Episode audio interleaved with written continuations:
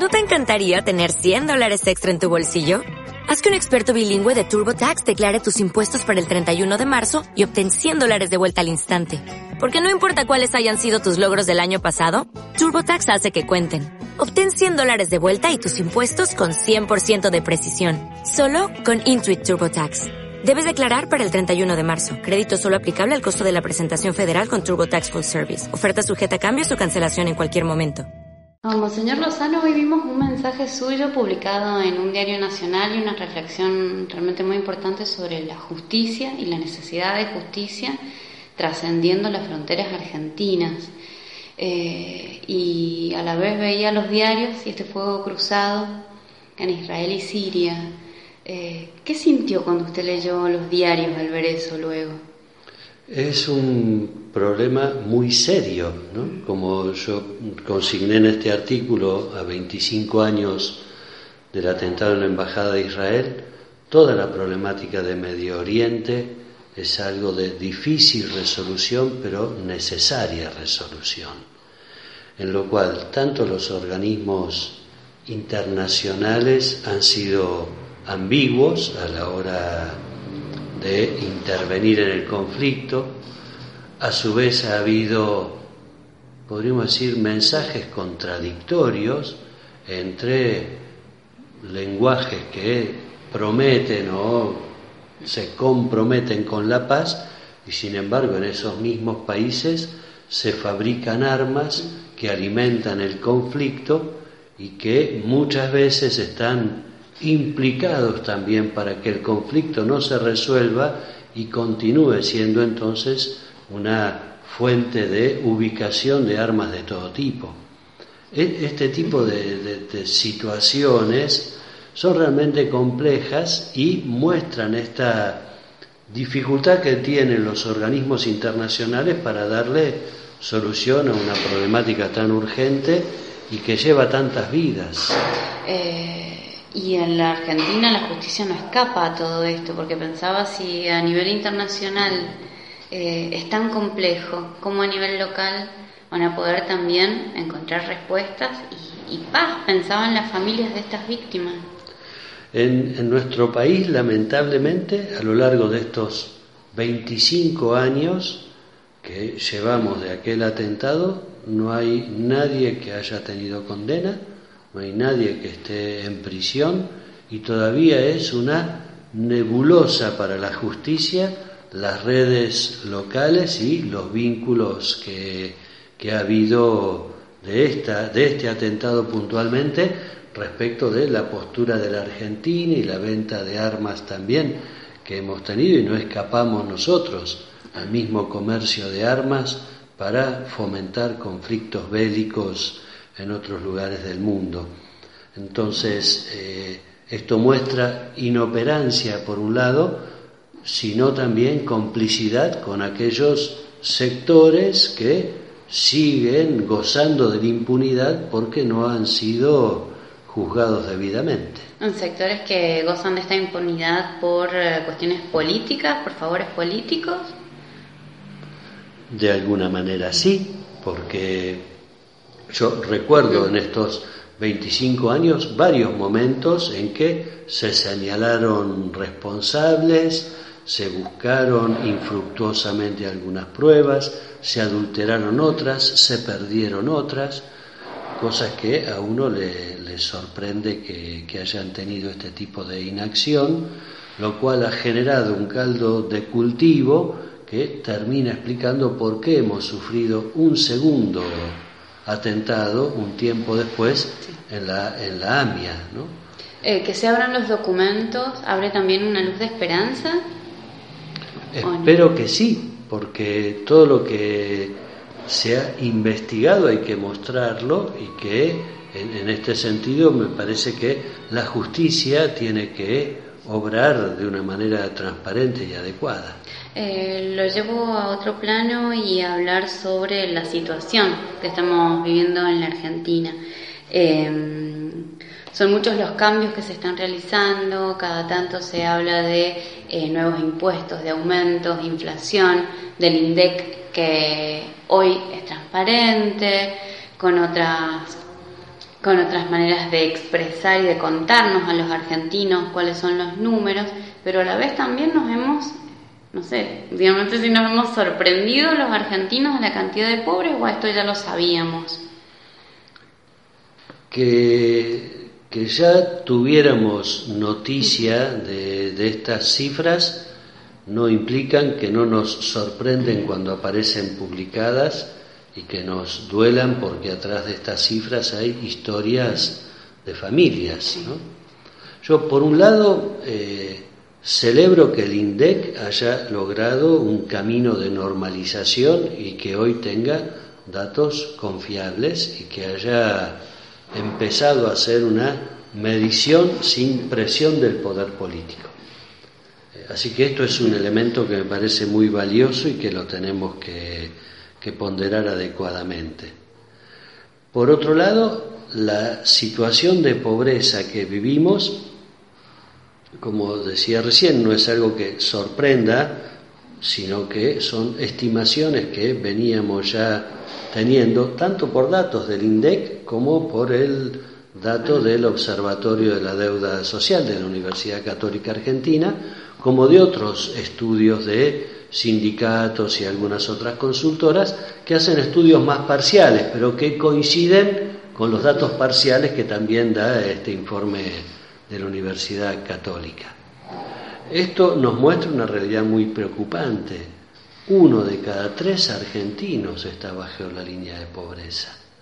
Y de los menores de 18 años viven el 49% en los hogares más pobres lo cual nos da una situación muy compleja, una especie de fotodramática de la realidad, pero a su vez una película nada auspiciosa para el futuro, porque eso significa que quienes hoy eh, están en, en el proceso educativo tienen déficit alimentario, déficit de salud, déficit de comprensión y esos déficits del presente se arrastran también y acumulan posibles o certeros fracasos el día de mañana. Entonces hay que hacer todo lo posible por atender de manera urgente esta, esta base social de mayor eh, pérdida de acceso a los derechos básicos, porque el, el derecho a la educación, el derecho a la salud, el derecho a una vivienda digna, está consagrado por nuestra Constitución Nacional y por la normativa internacional. Y la mitad de nuestros niños y adolescentes no pueden ejercer adecuadamente alguno de esos derechos o varios en conjunto. Desde la Comisión Episcopal ustedes están eh, en distintas reuniones, tienen charlas con los ministros nacionales. Eh, ¿Y cómo ven ellos esto? ¿Y ellos ven solución a futuro, eh, respuestas un poco más concretas a, esto, a estas situaciones? Nosotros desde la Pastoral Social tenemos varias reuniones y participamos en forma habitual en varias mesas de trabajo. Participamos en una dedicada a la agricultura familiar, que está un poco frenada desde hace unos meses en el Ministerio de Agroindustria. Participamos de otra mesa en el Ministerio de Desarrollo Social, donde hay, bueno, además de la ministra Carolina Stanley, una participación también del ministro Jorge Triaca y, y un funcionario de la jefatura de gabinete, organizaciones sociales y nosotros que colaboramos en el diálogo. Y en esto estamos en diálogo con los funcionarios nacionales. Ellos ni desconocen ni niegan la situación, lo cual es muy importante. No es que ellos digan, no, no es del 32, es del 21 o del 18 o menos todavía, sino que reconocen lo complejo de la situación y están buscando implementar políticas públicas. Algo que ha sido muy importante en diciembre pasado en el Congreso de la Nación, la sanción de la ley de la emergencia social. Prácticamente por unanimidad, salvo algún que, otro legislador, pero prácticamente por unanimidad se ha votado, lo cual hay.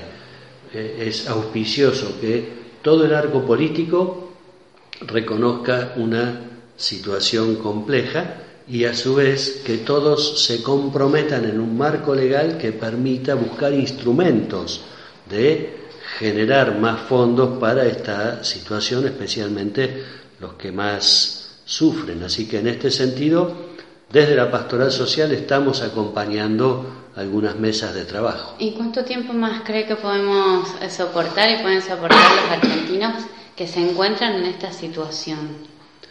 La, situación es muy grave porque esto implica baja en la calidad de alimentación, baja en la calidad de alimentación, quienes antes comían carne dos veces por semana lo reducen a uno, quienes antes comían pollo ahora reducen solamente a las alitas del pollo o algunos otros cortes más económicos, también hay un achicarse en en, la calidad de los alimentos que se compran.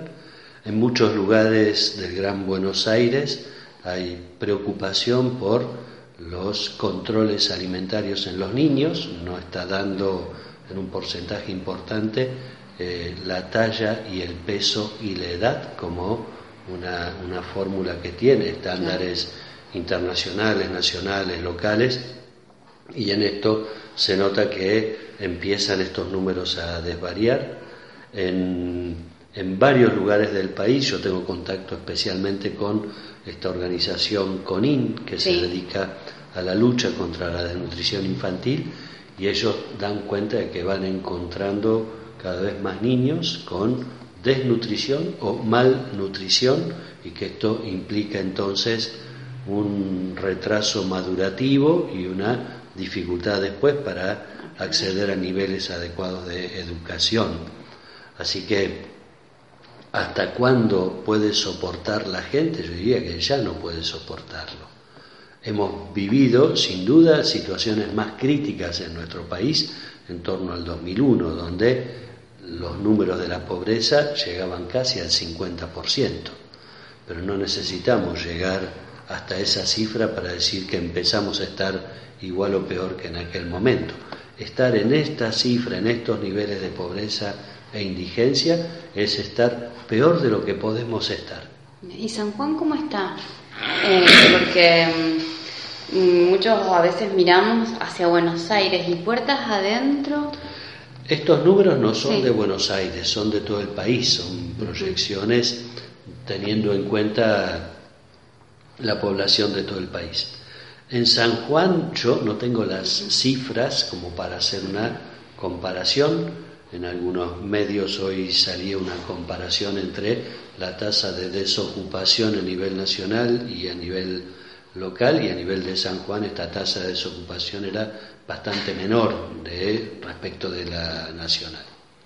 Aquí yo he visto varios, varios barrios pobres en las visitas que hago, ranchos muy precarios, niños descalzos, pisos de tierra, cosas que no auguran un buen pasar de quienes viven en esas condiciones.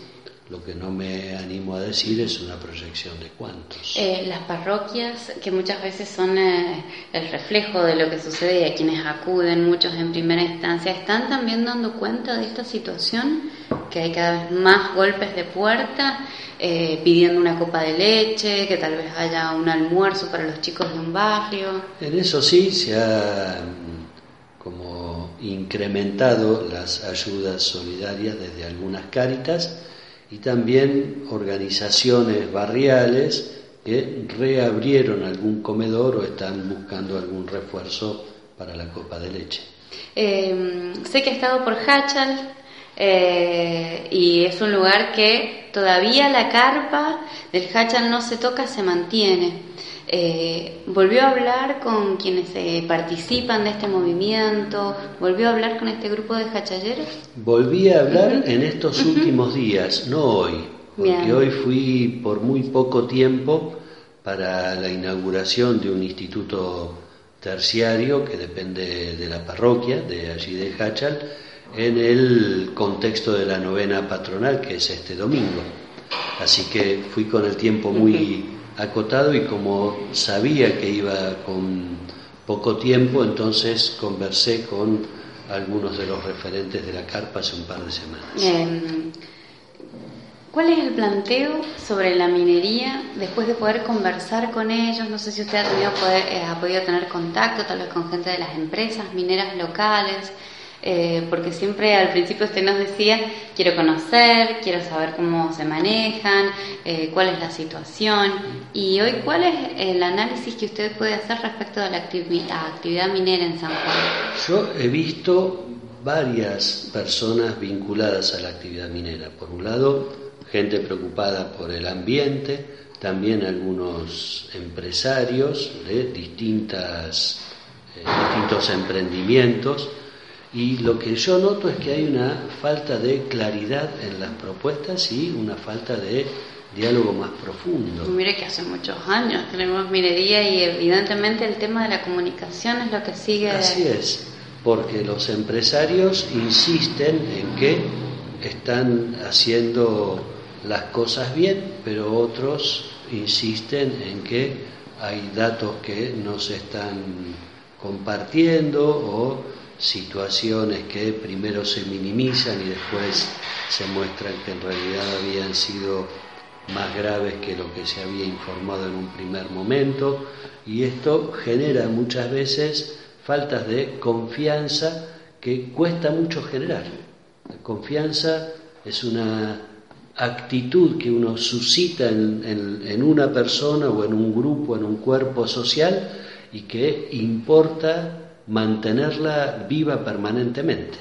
La confianza no es algo que se compra de una vez para siempre, sino que requiere una fidelidad cotidiana y, en esto yo he encontrado voces diversas dentro de la provincia y también a nivel nacional. ¿Ha conocido alguno de los emprendimientos que están funcionando en la provincia? No, no he ido a visitar ninguno.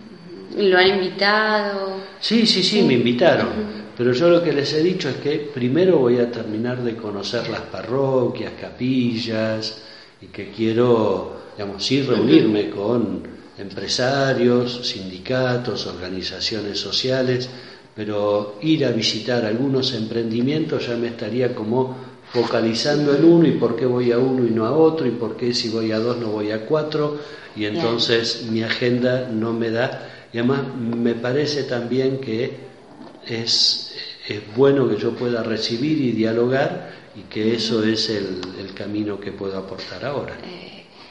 Eh, últimas dos preguntas, porque sé que tiene una agenda compleja, pero quería saber si así como hay reuniones a nivel nacional con distintos funcionarios, eso también se replica aquí en San Juan.